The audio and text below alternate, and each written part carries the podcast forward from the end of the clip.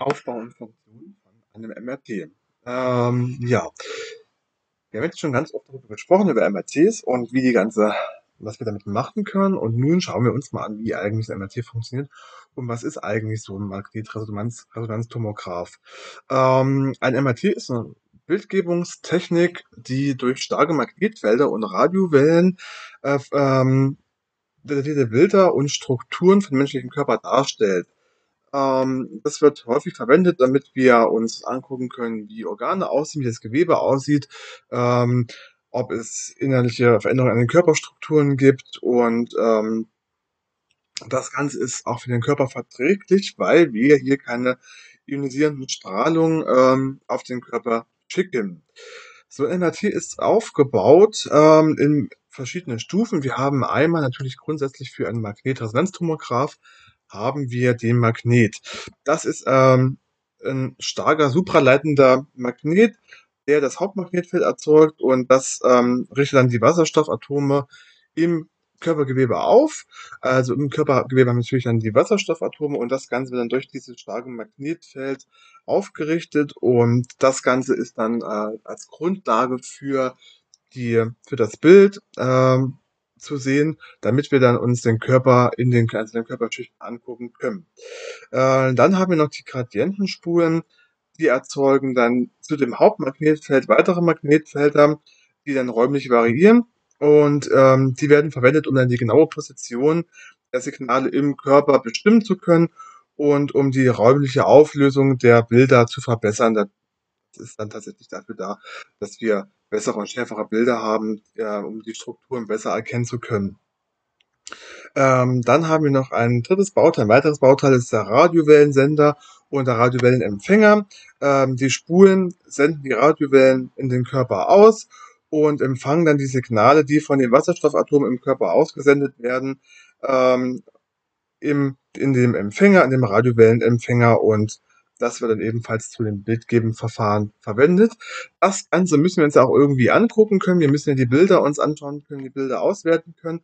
Und deshalb ist an so einem MRT immer noch ein Computer angeschlossen.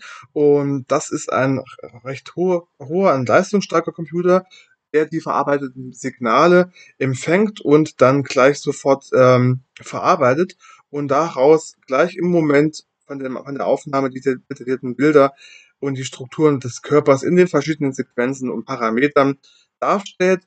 Ähm, und deshalb könnten wir theoretisch, also was ja auch in der Notfallmedizin gemacht wird, äh, weil es dann sofort gleich verarbeitet wird, könnten wir auch ähm, direkt sehen, was in dem Körper nicht stimmt und was in dem Körper kaputt ist, was natürlich in der Intensiv- oder Notfallmedizin ganz gut ähm, angewendet werden kann. Gerade in Notfallmedizin ähm, muss ja schnell gehandelt werden und da sind MRT immer ganz super hervorragend, weil wir sofort sehen, was im Körper ähm, da nicht stimmt. Ähm, genau, und die verschiedenen Sequenzen können dargestellt werden und können auch verschiedene Arten von Bildern ähm, erzeugen. Ähm, da haben wir zum Beispiel, dass wir dann gucken können, dass wir T1 gewichtete oder T2 gewichtete Bilder ähm, haben. Und ja, ähm, und die PatientInnen liegen dann auf einer Liege. Die Liege gehört dann ebenfalls zu dem Gerät dazu. Und die Liege fährt dann in das MRT-Gerät rein. Wir haben äh, in Deutschland die häufigste Variante ist dann die von dem geschlossenen MRT-Geräten. Das heißt, wir haben dann eine Röhre, ähm, die recht groß ist und aber der Spalt, in den wir reingeschoben werden, oder das Loch ist verhältnismäßig eng, deswegen Menschen, die Platzängste haben, werden dann meist in offene MRT-Geräte gesteckt. Es gibt auch MRT-Geräte, die man im Sitzen verwenden kann. aber Die häufigsten sind im Liegen und geschlossen. Wie gesagt, relativ eng. Man stößt relativ schnell äh, links und rechts mit den Armen an die äußeren Wände an, aber auch hier keine Angst. Ähm, an die Wände können wir ruhig anstoßen und anfassen. Das ist nicht weiter schlimm. Dadurch, dass ja ein Magnetfeld erzeugt wird, hat das keine Auswirkung, wenn wir dann an diese ähm, Hülle anstoßen, an die Plastikhülle. Ja. Während des MRT-Scans soll man dann ruhig auf der Liege liegen bleiben, damit dann die Bilder klar und deutlich erkennbar sind und nicht verschwommen werden. Ja, wie funktioniert so ein Ganzes? Äh, die Funktion von dem MRT beruht auf einem physikalischen Effekt. Ähm, der dann die Wasserstoffatome im menschlichen Körper aufrichtet. Wir haben einmal die Magnetisierung. Die Magnetisierung ist zunächst dafür da, ähm, um die Wasserstoffatome im Körper auszurichten, aufzurichten. Ähm, die Wasserstoffatome haben wir in den meisten Körpergewebe, finden wir das vor, ähm, weil Wasserstoff natürlich Bestandteil von Wasser ist und vom Fett. Und damit haben wir hier die Möglichkeit, durch diese, ähm, was ist das Magnetfeld, das, diese Atome aufzurichten. Ähm, dann haben wir Anregungen durch Radiowellen. Die Radiowellen werden in den Körper gesendet und die sind auch ebenfalls in der Lage, die Ausrichtung von dem Wasserstoffatom äh, vorübergehend zu stören. Ähm, die Rückkehr der Ausgangsausrichtung, äh, nachdem die Radiowellen aus dem Körper entwichen sind, ähm, kehren dann die Wasserstoffatome zurück in die ursprüngliche Ausrichtung. Und dabei senden sie dann Energie in Form von Radiowellen aus, die wir dann mit dem Gerät empfangen. Die Signalerfassung ist dann immer die Empfangsspul von MRT. Die nehmen dann die ausgestrahlten Radiosignale von den ähm, Wasserstoffatomen im Körper auf. Und die Bildgebung ist dann, wie gesagt, durch, die, durch den Computer ähm, zu sehen.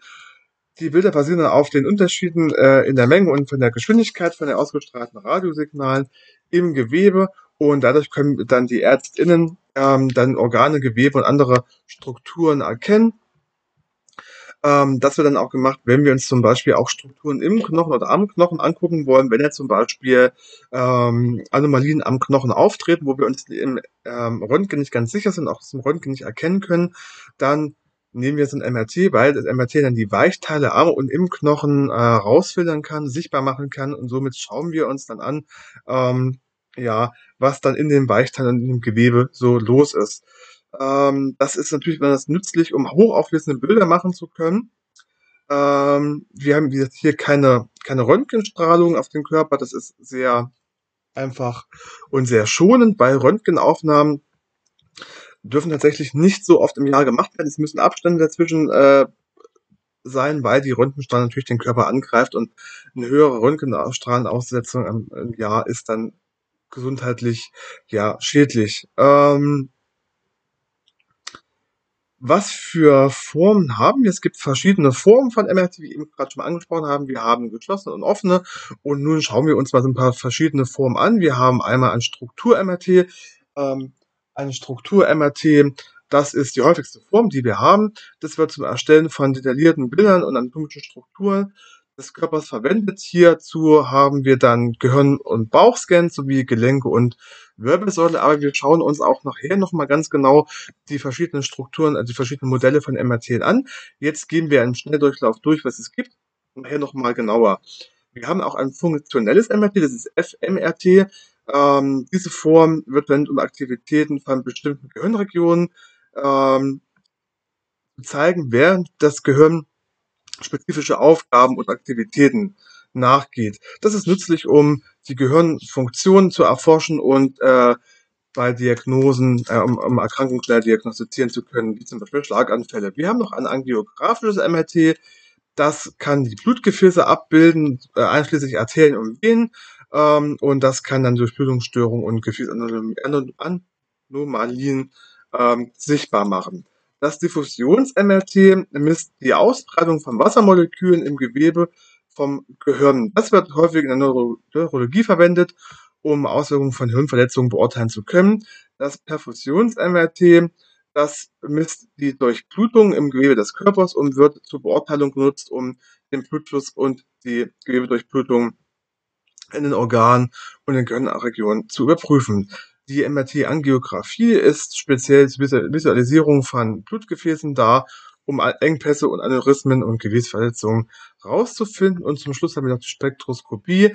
Das ist eine Art MRT, die ermöglicht die Analysen von chemischen Bestandteilen im Gewebe und kann Informationen ähm, wie Stoffwechsel und andere ähm, Organe ja uns zeigen. Das Struktur-MRT, äh, um jetzt mal genau darauf zu sprechen zu kommen, sieht wie folgt aus. Bei dem, bei dem Struktur-MRT haben wir dann das Gehirn-MRT als eine Art davon. Ähm, die Art ermöglicht uns die Visualisierung von den Hirnstrukturen und äh, hilft uns bei Tumoren, Schlaganfällen, anderen neurologischen Problemen so ein bisschen Durchsicht zu bekommen. Bei dem Bauch-MRT ähm, schauen wir uns innere Organe im Bauchraum an. Das ist, wäre Leber, Leber, Niere, Bauchspeicheldrüse, Darm. Und das hilft uns ebenfalls hier, äh, Erkrankungen rauszufinden, zum Beispiel Leberzirrhosen, Tumore oder Entzündungen. Bei dem Wirbelsäulen-MRT schauen wir uns die Strukturen der Wirbelsäule an, anschließend von Bandscheiben, Nerven und Knochen und das hilft uns, Bandscheibenprobleme und Wirbelsäulenverletzungen äh, wie in Spiral, äh, Spinalstenosen frühzeitig zu erkennen und zu behandeln und ähm, dagegen zu wirken. Bei einem Gelenk-MRT schauen wir uns dann äh, Schulter, Knie, Hüftgelenke an, Knöchel, äh, Fingergelenke, Zehengelenke und ebenfalls um Entzündungen rauszufinden und Abnutzungserscheinungen festzustellen. Und bei dem Brust-MRT schauen wir uns an, da können wir ähm, Brustkrebsdiagnose stellen und da können wir Brustgewebe sowie Lymphknoten untersuchen auf Tumore und andere äh, Anomalien. Bei dem funktionellen MRT äh, haben wir natürlich die spezielle Form, dass wir das Gehirn uns spezifisch angucken können. Da können wir uns den Hintergrund, äh, das basiert auf Tatsachen, dass eine erhöhte neuronale Aktivität im Gehirn ähm, der Blutfluss in diesen Regionen erhöht wird und das können wir uns alles dann im ähm, MRT anschauen, da können wir auch den Sauerstoffgehalt des Blutes äh, erfassen. Ähm, die Bildgebung hier zeichnet eine Veränderung im Blutfluss auf, wie den Sauerstoffgehalt. Und ähm, während der Aufzeichnung macht dann die Patientin Aufgaben, ähm, um dann das Gehirn uns angucken zu können im funktionierenden Modus. Die Ergebnisse erhalten wir dann auf Bildern und das zeigt dann die Areale von dem Gehirn auf und da können wir das Ganze anschauen. Ähm, bei dem MRT, bei dem funktionellen MRT, können wir uns dann Sachen anschauen, wie zum Beispiel die Hirnaktivitäten während einem kognitiven Prozess beim Denken, Erinnern oder Entscheidungen. Äh, wir können uns Auswirkungen von den Hirnverletzungen anschauen, Erkrankungen von Gehirnfunktionen oder äh, es kann es auch bei der präoperativen äh, Bildgebung helfen. Bei dem angiografischen MRT äh, haben wir dann eine spezielle Form, um die Blutgefäße visualisieren zu können. Die Bildgebung der Blutgefäße, das ist das Hauptziel von der MRA, best äh, genau besteht darin, ähm, die Arterien und Venen detailliert darzustellen. Das ist wichtig, damit wir uns dann Blutdurchblutungsstörungen also angucken. Hierbei müssen wir ein Kontrastmittel verabreichen, äh, was dann das Kontrastmittel enthält dann Gadolinum und das hilft uns dabei, die Blutgefäße sichtbar zu machen, um die Signale von dem MRT zu verstärken. Ähm, genau, die klinische Anwendung hier äh, ist, um uns dann die Blutgefäße beurteilen zu können, angucken zu können, Gefäßerkrankheiten und Störungen rauszufiltern und dann äh, auch bei Herzkranzgefäßen ähm, das Ganze überwachen zu können und gucken zu können, was wir für Maßnahmen einleiten. Ähm, das Ganze ist nicht invasiv. Früher waren die Angiografien invasiv und äh, es wurde ein Katheter eingeführt und bei dem ähm, MRA ist das Ganze nicht äh, invasiv. Ja, dann haben wir noch ein Diffusions-MRT. Ähm, das zeigt uns die Wassermoleküle im Gewebe auf. Und das Grundprinzip basiert hier auf Beobachtung von den Wassermolekülen, die wir ja natürlich in den meisten Gewebearten haben. Ähm, in verschiedenen Geweben gibt es da Mikrostrukturen und Hindernisse, die die Diffusion von den Wassermolekülen beeinflussen. Das können Zellmembranen sein, äh, in dem biologischen Gewebe von den Wassermolekülen. Ja, ähm, das DTI wird zu neurologischen Zwecken eingesetzt, um dann Mikrostruktur im Gehirn zu analysieren und es ist nützlich, äh, die Nervenfasern und die Verbindung im Gehirn darstellen zu können. Ja, das wäre jetzt erstmal die MRT-Form die wir jetzt so haben, die häufigste MRT-Form. Und ja, das war's dann auch.